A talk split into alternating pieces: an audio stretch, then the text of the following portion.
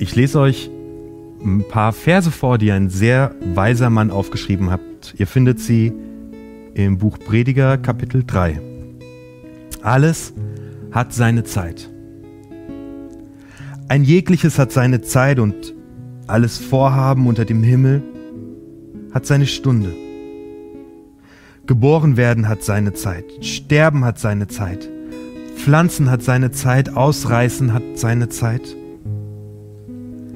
töten hat seine Zeit, heilen hat seine Zeit.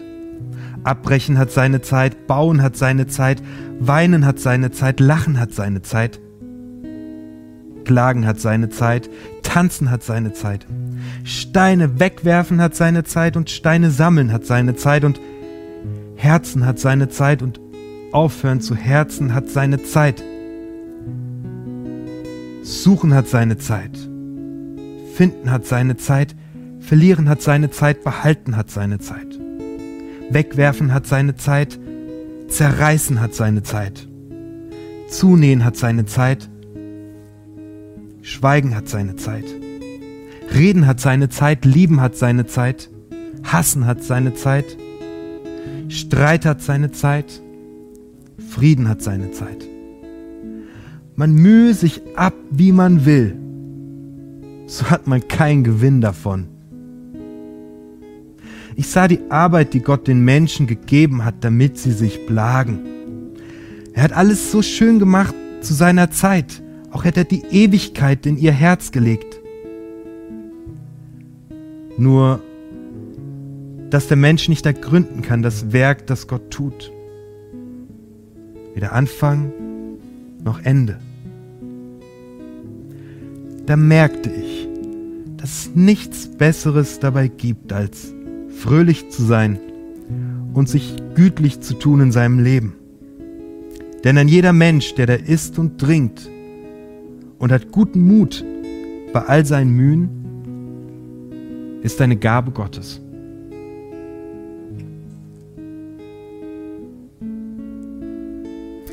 Steve, ich danke dir. Danke fürs Musikmachen.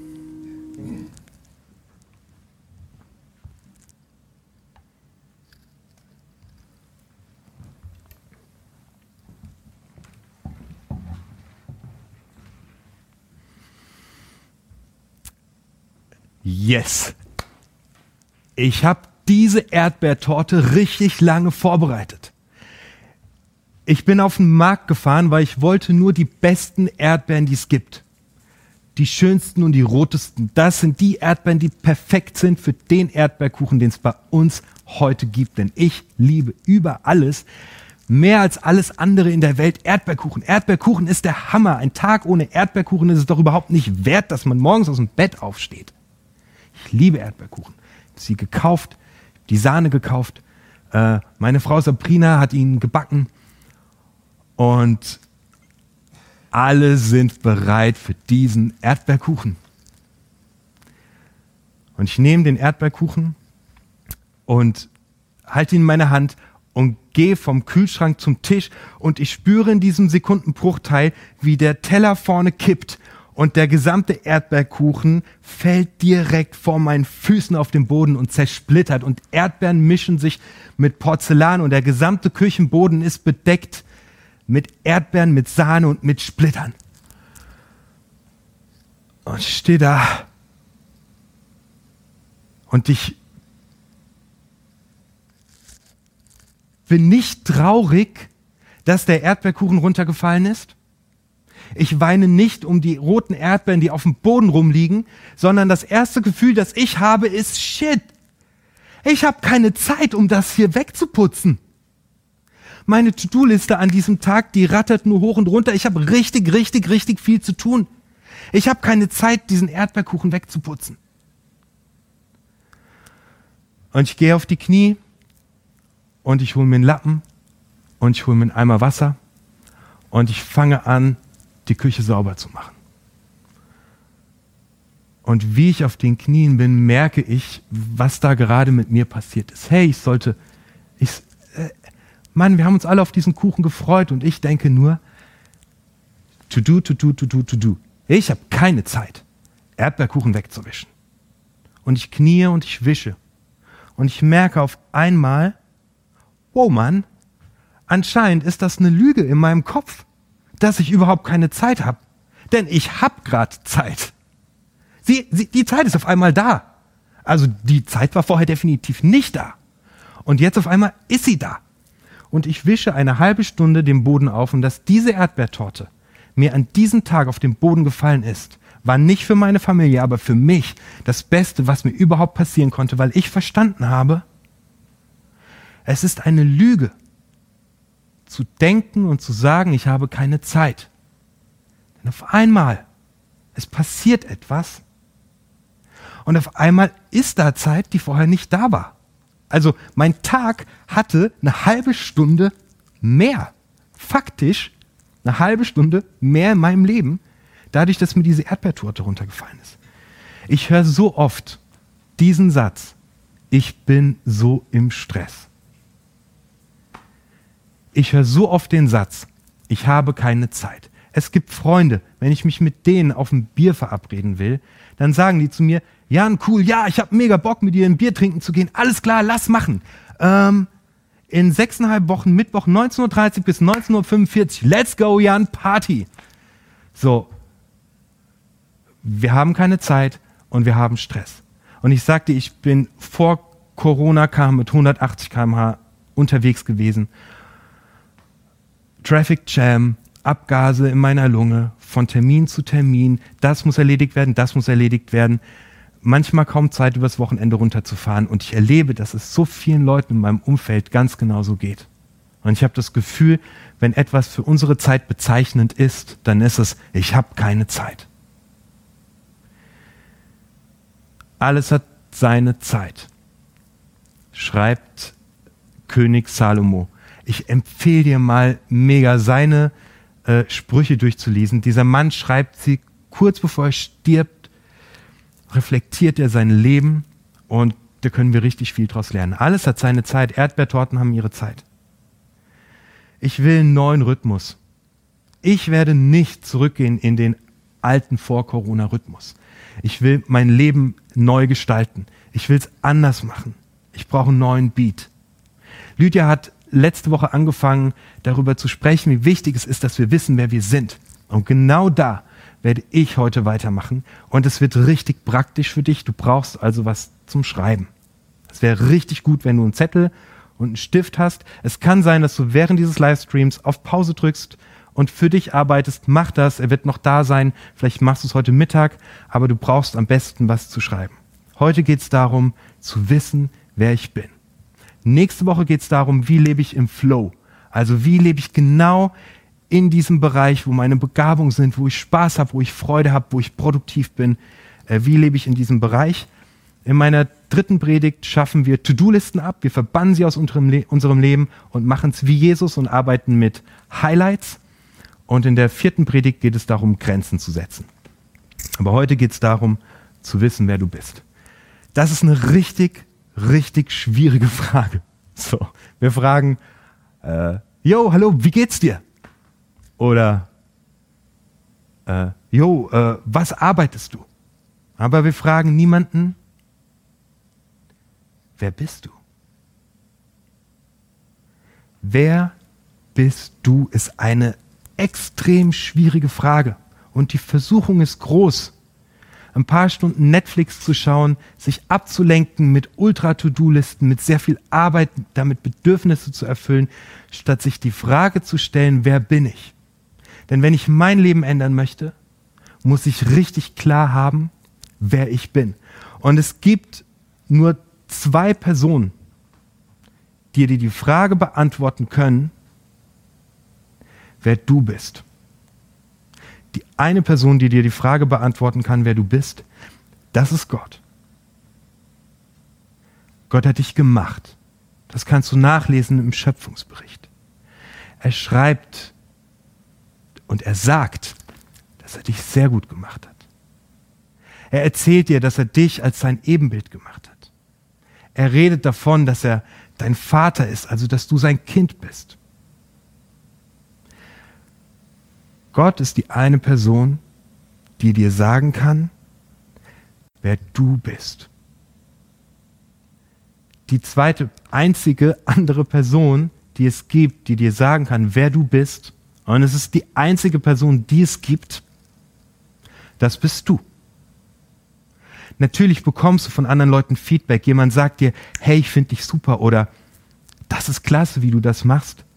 Aber auch dieses Feedback musst du verarbeiten. Du und Gott, ihr seid die einzigen zwei Personen, die dir sagen können, wer du bist.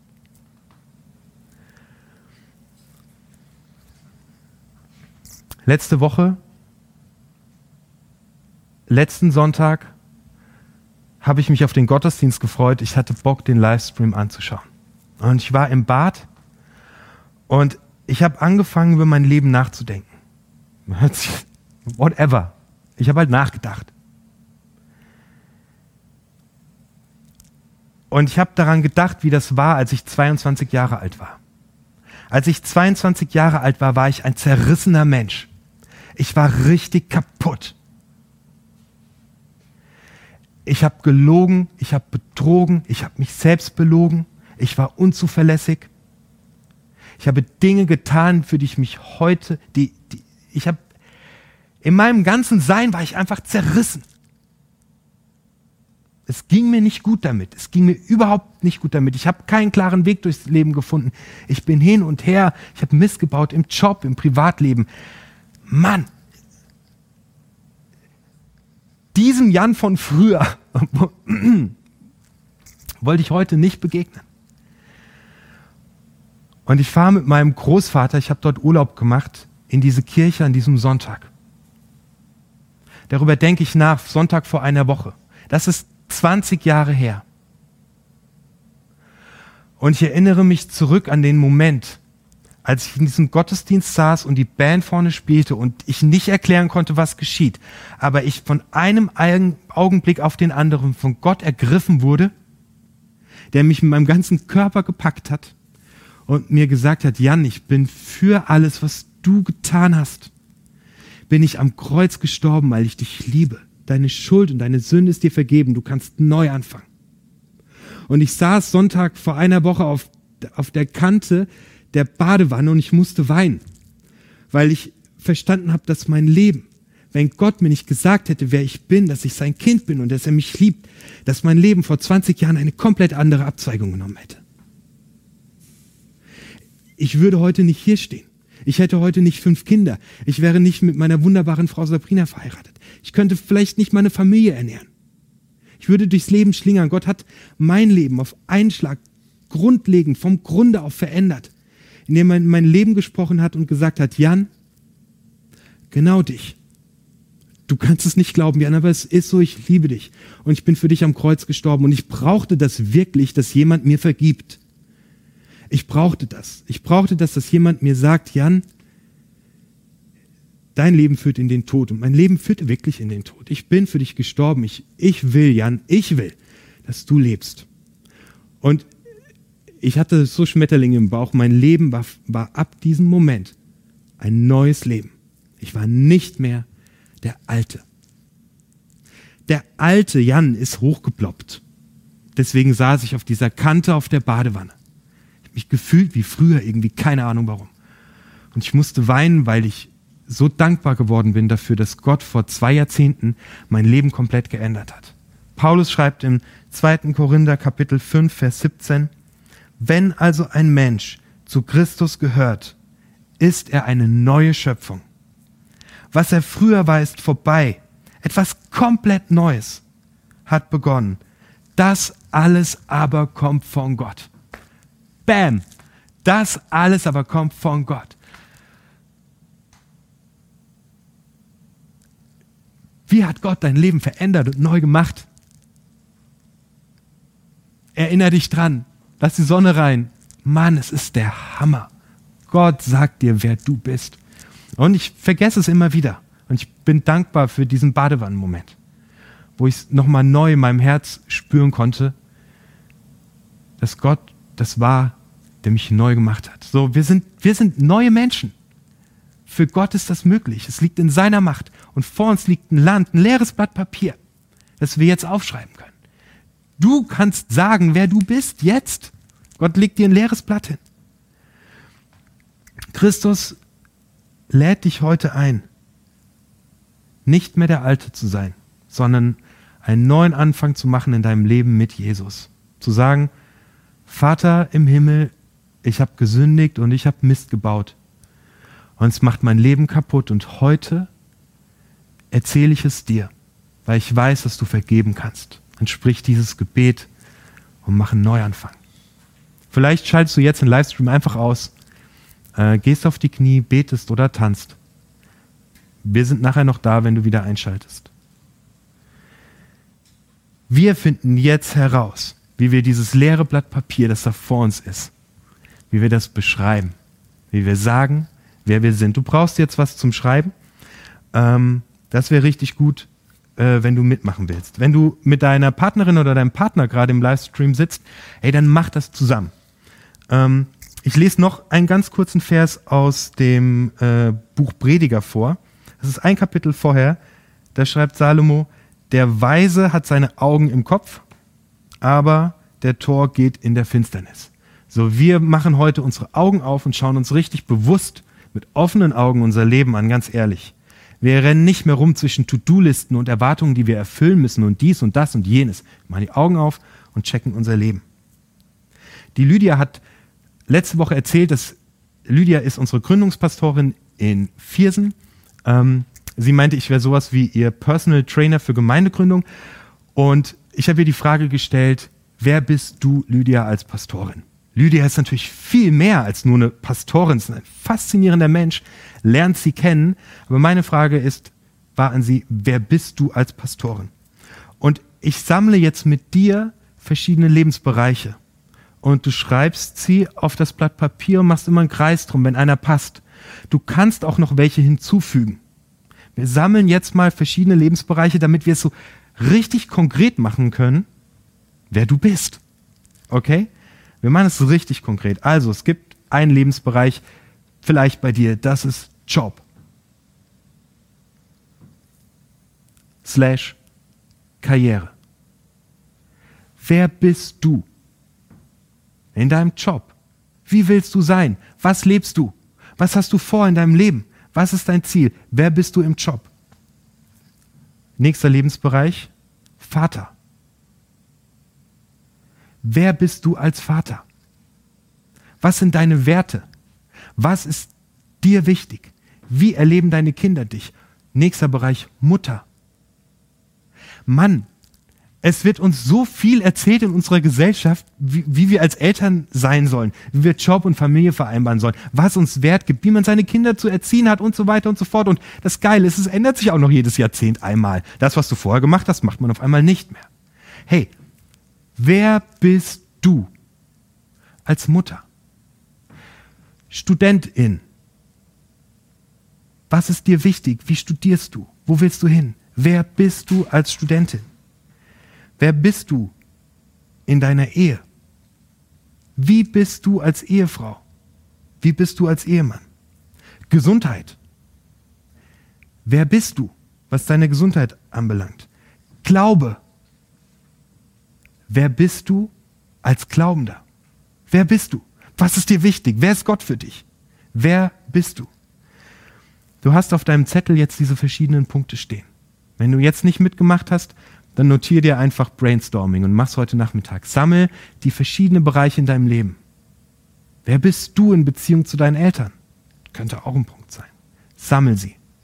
Wenn ihr das jetzt live gemacht habt, dann nehmt ihr euch einen bunten Stift, wenn ihr einen da habt, oder macht noch dickere Kringel und priorisiert eine Sache. Zieht ein Ding raus, wo ihr sagt, bei dem Thema möchte ich sagen, wer ich bin. Ey, alle anderen Sachen kannst du vor dir herschieben. Kannst du nächste Woche die anderen Bereiche machen. Wenn du mal diesen einen machst, hast du einen grandiosen Anfang. Wer bist du als Vater? Wer bist du als Frau? Wer bist du als Freundin? Hol dir eins raus. Nur eins. Umkringelst, das ist das, woran du arbeitest. Entweder jetzt, dann drückst du auf Pause oder heute Nachmittag. Mach ein Brainstorming, schreib mal alles raus, was dir in dem Bereich wichtig ist. Wie du sein willst, Wie willst du sein? Wie siehst du dich da in fünf Jahren? Wie willst du sein? Hau alles raus, nimm dir zwei Minuten, schreib es auf, schreib es einfach runter. Dann sprich ein Gebet. Teil mit Gott, wer du bist. Und dann schreib es in zwei Sätzen auf, auf gar keinen Fall mehr. Zwei Sätze. Ich bin ein Vater, der. Ich bin eine Mutter, die. Ich bin eine Partnerin, die. Ich bin eine Freundin, die. Ich bin ein Jünger von Jesus, der. Zwei Sätze. Und dann ab damit an deinen Kühlschrank. Erzähl's deinem Partner, deiner Partnerin. Erzähl's in der Sofagruppe. Rede mit Gott darüber. Klebe es an deinen Kühlschrank. Das hört sich richtig simpel an. Es ist aber eine krasse geistliche Übung. 2. Korinther 5, Vers 17. Also, wenn ein Mensch zu Christus gehört, ist er eine neue Schöpfung. Was er früher war, ist vorbei. Etwas ganz Neues hat begonnen. Das aber alles kommt von Gott. Gott macht dich neu. Ist für dich am Kreuz gestorben. Er setzt dich auf einen neuen Weg. Er gibt dir ein leeres Blatt Papier und es ist an dir jetzt heute zu sagen, wer du bist. Du brauchst das, um nicht hin und her gerissen zu sein. Du brauchst das später, um Ja oder Nein sagen zu können. Du brauchst das, um dein Standing zu haben. Du brauchst das, um zu entscheiden, was dir wann wichtig ist, damit du nicht wie ich äh, in To-Do-Listen versinkst. Du brauchst es. Keine Zeit. Ich bin im Stress. Sind Lügen. Wir bekommen auf einmal, wenn wir wissen, wer wir sind und was uns wichtig ist, wenn wir unsere Prioritäten neu setzen, bekommen wir einfach Zeit geschenkt. Nachdem ich die Torte aufgewischt hatte, der Boden war wieder blitzblank und wir waren alle hungrig, habe ich meinen Bruder angerufen. Das stand nicht in meiner To-Do-Liste, ich hatte keine Zeit dafür, aber ich hatte sie auf einmal, weil ich meine Prioritäten neu sortiert habe einfach mal Zeit genommen, mit meinem Bruder zu telefonieren, weil es viel wichtiger ist.